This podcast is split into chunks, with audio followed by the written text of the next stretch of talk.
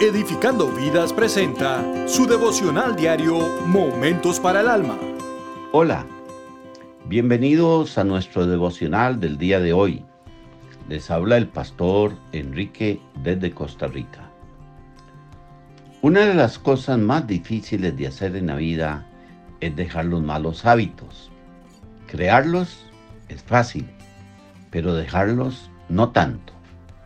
Y cambiarlos a buenos hábitos aunque es el ideal, no a todos les sale tan bien. La razón de que esto pase en su mayoría de casos es porque lo intentamos hacer por nuestras propias fuerzas, sin acudir a aquel que puede darnos las herramientas para lograrlo. Y es la llamada de atención que nos hace Pablo en este capítulo de Colosenses capítulo 3, versículos del 5 al 9, que dice, por tanto, hagan morir todo lo que es propio de la naturaleza terrenal, inmoralidad sexual, impureza, bajas pasiones, malos deseos y avaricia, la cual es idolatría. Por estas cosas viene el castigo de Dios. Ustedes las practicaron en otro tiempo, cuando vivían en ellas, pero ahora abandonen también todo esto.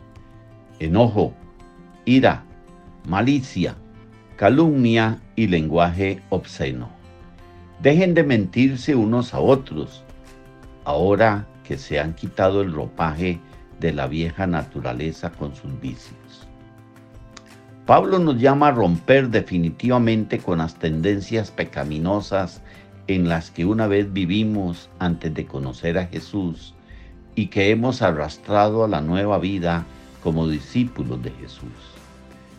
Él se basa en la muerte y resurrección de los creyentes con Cristo y en la esperanza de una vida futura con Él, para motivarnos a continuar eliminando los comportamientos pecaminosos de nuestra vida y cultivando las virtudes cristianas.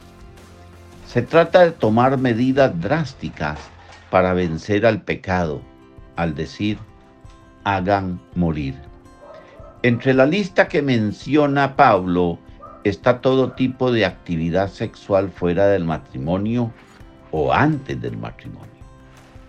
Aspecto principal en la pureza sexual que Dios nos pide que tengamos y que debemos poner bajo el control y señorío de Jesús. Los otros aspectos que menciona son malos hábitos que como discípulos de Jesús necesitamos dejar atrás, todos basados en relaciones entre los creyentes. Piensa en esto.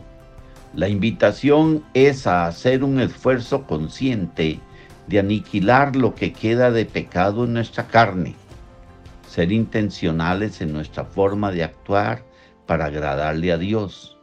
La imagen a la que alude Pablo es el acto de quitarse la ropa como alguien que al final del día se quita la ropa sucia. Los creyentes, los seguidores de Jesús, debemos desechar los harapos inmundos de la vida vieja y llena de pecado. Despojarnos de todo esto y renovarnos de manera continua conforme a la semejanza de Cristo, que es nuestra meta final. Que el Señor les bendiga.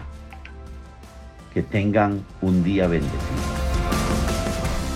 Si quiere conocer más sobre nuestra red y las sedes en los diferentes países, entre a rededificandovidas.com